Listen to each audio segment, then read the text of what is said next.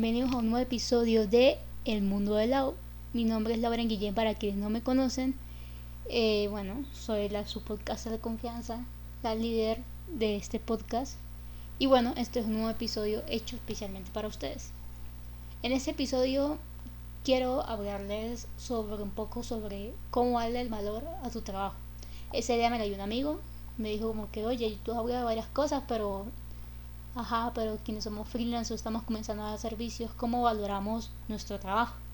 Y es interesante porque, bueno, yo pasé por ahí y uno pues, comete ciertos errores y creo que en este punto, ojo, quiero aclarar eso acá, quiero dar primero mis puntos de vista, lo que a mí me ha funcionado, que puede que a ti te funcione, puede que a ti no, porque cada situación es muy distinta, entonces yo lo que te recomiendo es que me escuches, anotes si te sirve y sin embargo investiga en Google más allá, mira a tus compañeros de rubro cómo trabajan, no tienes que copiarlos, pero dependiendo de sus mecanismos de trabajo y cómo ellos arman su, sus finanzas y todo lo demás, tú puedes armar las tuyas, tú puedes inspirarte en eso para armar las tuyas, entonces es importante que, que tengas en cuenta eso. Y segundo, que, que no dejes de trabajar e impulsar tus sueños porque eso es un proceso, una construcción, no sea un día para otro y que tengas paciencia si quieres fundar tu propia agencia, tu propio consultorio, consultoría, eh, tu propio estudio, o sea, lo que tú quieras hacer. Lleva un proceso, lleva una tienes que tener paciencia con eso, contigo y con el proceso, obviamente. Recuerda seguirme en mis redes sociales, Instagram y Twitter como arroba Guillén. Eh, allí y recuerda que los, los, episodios están disponibles en Spotify, Google Podcast y Apple Podcast y en mi canal de YouTube. Entonces, bueno, ya no lo distraigo más. Eh, escuchen atentamente si les sirve esta información. Recuerden compartir, recomendar el podcast, que siempre tengo muy buena información para darles e incluso puntos de vista muy personales que se pueden sentir identificados de un modo u otro. Entonces, para no alargar un poco más esto, los dejo para que sigan escuchando todo lo que tengo para decirles y para traerles ten en cuenta que el valor de tu marca se lo das tú, tú como emprendedor, tú como freelance, tú como vendedor de algún producto o servicio, ese valor se lo das netamente tú, me estás escuchando, ¿ok? Pero tú no ofreces un producto y servicio y ya, no. Tú vendes valores, valores como calidad, autenticidad, durabilidad, fidelidad, diversidad, entre otros. Por eso es importante, y quiero hacer paréntesis acá, de que tus marcas o tus marcas, si tienes más de una, tengan su propio branding. El branding pues, constituye muchísimas cosas, pero entre ellas está su identidad visual y su identidad corporativa. Su identidad visual es como el brand book, que bueno, si me conocen ya trabajando como profesional saben que es un documento en el cual están sus logos, tipografías, colores y el demás elementos que la marca identifique como suyos, pero visuales. Ahora, también la parte comunicacional es importante porque allí también se valoran, es la parte corporativa, se valoran cosas como misión y visión, valores, personalidad, tono de la marca, todos esos aspectos que, aunque ustedes no caigan en conjunto todo, hace la marca. Por, y todo esto tú lo puedes ver reflejado imaginándote a tu una persona y así es más fácil saber y poder en proyección de hacia dónde quieres llevar tu marca. Ok, recuerda que si, bueno, aquí ya cerrando paréntesis, recuerda que si cobras poco, nunca te va a faltar trabajo, obviamente, pero te va a faltar dinero. Entonces, ¿qué estás haciendo? Estás trabajando horas de más para cobrar, para no ganar tanto, no tiene sentido. Entonces, yo siempre se lo digo a, a mis amigos, no cobren barato solamente por ganar dinero. Traten de llegar a un consenso, a un punto medio, negocien por lo menos en mi medio de creatividad, diseño, todas esas partes, pasa mucho que los que están comenzando en su carrera como diseñadores gráficos, en este caso, cobran muy poquito y cuando ya se quieren lanzar, empezar a expandirse, pues se, les, se ven complicados en el proceso porque nunca definieron su valor. Y eso, y eso se lo tienen que educar ustedes mismos, no sea que sean diseñadores o no, a su cliente. Eso se educa, el cliente del principio puede estar como reacio o necio a entender. Pero si tú tienes la paciencia la tolerancia de explicarle por qué cobras lo que cobras y qué cubre lo que cobras, pues tú te das cuenta y él se da cuenta de que está en buenas manos, que va a tener buenos resultados, de que se va a tener entregas a tiempo y que bueno, que todo lo que él, su inversión que está haciendo va a tener resultados, obviamente. Ahora sí, ten en cuenta lo siguiente a la hora de cobrar. Ahora vamos a ver de dinero. Hay dos formas de cotizar, incluso hay muchas más, pero yo decidí que tomaré en cuenta estas dos porque son las que yo puedo hacer, hacerlo eh, y lo hago de algún modo por costos puntuales, que tú digas, mira, mi, mi producto y servicio cubre esto, esto y esto y esto. Por lo menos cuando es un producto que diga tiene esto, esto, esto y esto. Y cuando es un servicio que cobra, dice que tiene que cubrir esto, esto, esto y esto y esto, que se entregan tales cosas y se, y se entrega todo en conjunto el día tal. Y el costo absorbe todo eso, ¿me entiendes? Pero debes tener en cuenta eso teniendo y mirando tu experiencia laboral, el tiempo demostrable como profesional que vende ese servicio o ese producto, el tiempo de inversión para ese cliente, los entregables o el producto que vayas a vender y el método de pago. El método de pago es muy importante, puede ser efectivo, puede ser a cuotas, puede ser eh, puntual en transferencia, todo tiene que estar bien escrito. Por lo menos eh, ahorita, en este punto de mi vida, yo ya estoy empezando a trabajar más con cosas grandes. Tengo la fortuna de decir que estoy empezando a construir lo que quiero. Y ahorita es donde puedo decir, wow, lo que yo anhelaba hace dos años, lo estoy empezando a hacer ahorita. Pero algo que me he dado cuenta es que si tú no apuestas por tu trabajo, por tu talento y por ti, nadie lo va a hacer por ti. Eso es mentira. Entonces, por eso debes definir bien eh, cómo puedes trabajar. A la hora de cobrar por horas, lo puedes hacer de la siguiente manera. El monto que quieres ganar, que sabes que cubre gastos básicos como servicios, comida, gastos tuyos individuales, si tú apoyas a algún familiar, a un amigo o pagas tus, estudios también y cosas de gubernamentales, salud, pensiones, y Z, todo eso lo tienes que cubrir y quedarte aparte lo tuyo, lo que te vea que además. Entonces, todo ese monto, cuando ya lo precises, lo divides en 30 días. Cuando ya lo divides en 30 días, eh, tienes que dividir esos 30 días por las horas que vas a trabajar. Si es medio tiempo, pues son 4 o 5 horas. Si es un día completo, tiempo completo, son 8 horas o 10 horas a veces, dependiendo del país y del horario laboral. Entonces, ten en cuenta eso para que cuando vayas a ofrecer un, un servicio, más que todo en este caso, lo puedas implementar. A la hora de un producto, siempre es mayor de costes de lo que tengas que invertir. Es más de inversión. Anotar la inversión, anotar lo que quieres ganar, que normalmente lo que uno se gana de un producto es como el 10 o el 15% de lo que vale la inversión. Entonces, para que vayan anotando todo lo que les estoy diciendo, porque toda esa información les puede servir a ustedes. Ahora, si lo que quieres es tener más ganancias, más dinero, pues hay varias formas. Una sería especializarte en tu rubro o en tu nicho para llegar a públicos más estandarizados.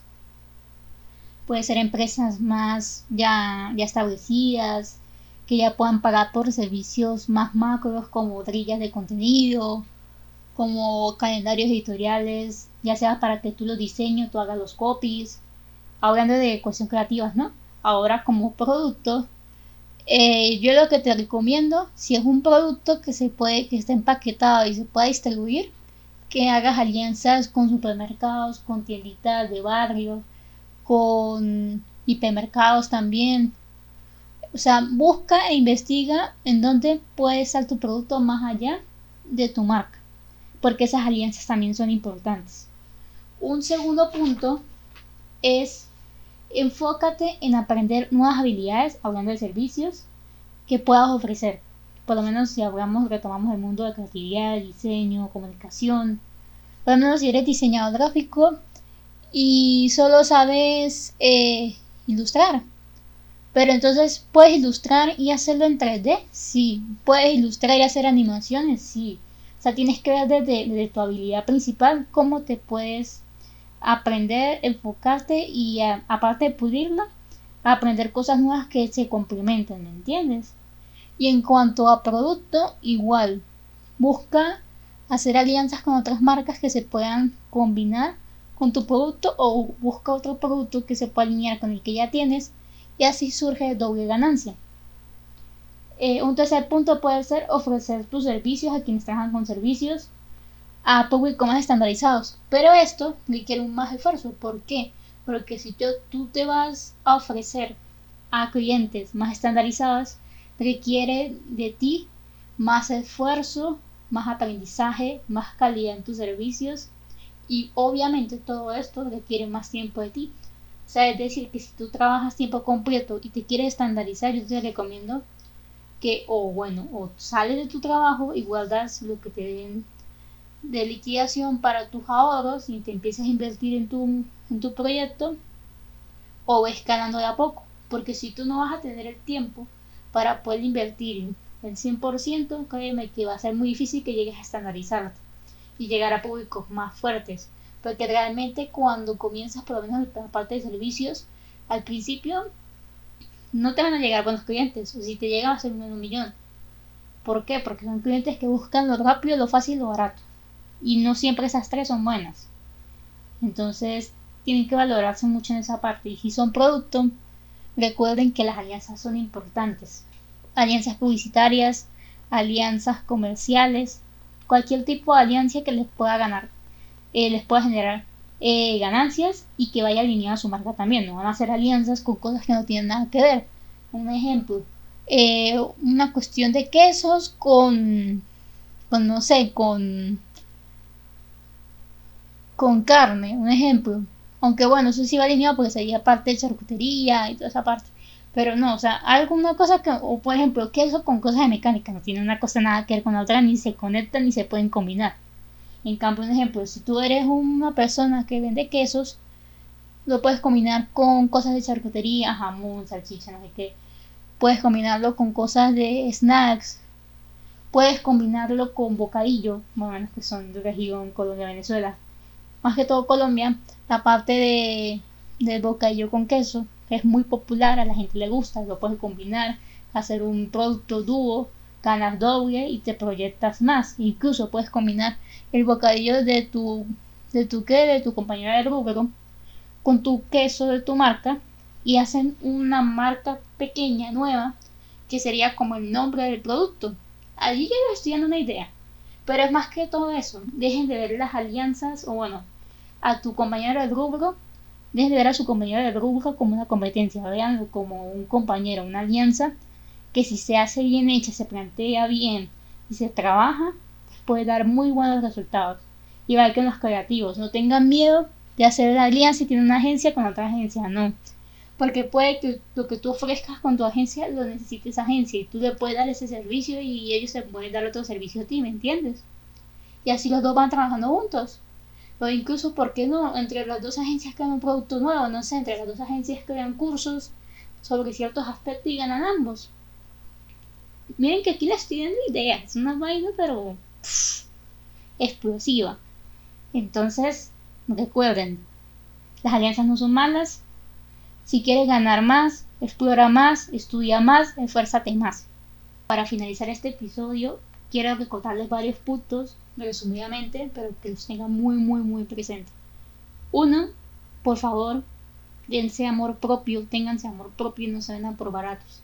El que se vende por barato no prospera. Se lo digo por porque ya lo he visto en, personas. Quienes se venden por barato, a la final nunca logran eh, hacer su negocio porque se venden barato. Nunca, nunca logran establecerse, nunca logran invertir en sí mismos. Entonces no se vendan por baratos, véndanse por calidad, véndanse por sus valores, véndanse porque les aporta algo a su público, a sus clientes, a sus proveedores o dependiendo del tipo de negocio que tengan, ¿ok? Eh, otro punto importante, el costo de, de, lo que tienes que cobrar o cuánto tienes que ganar, recuerda que depende mucho, primero si eres un producto o servicio. Segundo, que también depende de si es un servicio, qué tanto en tu servicio haces, por lo menos.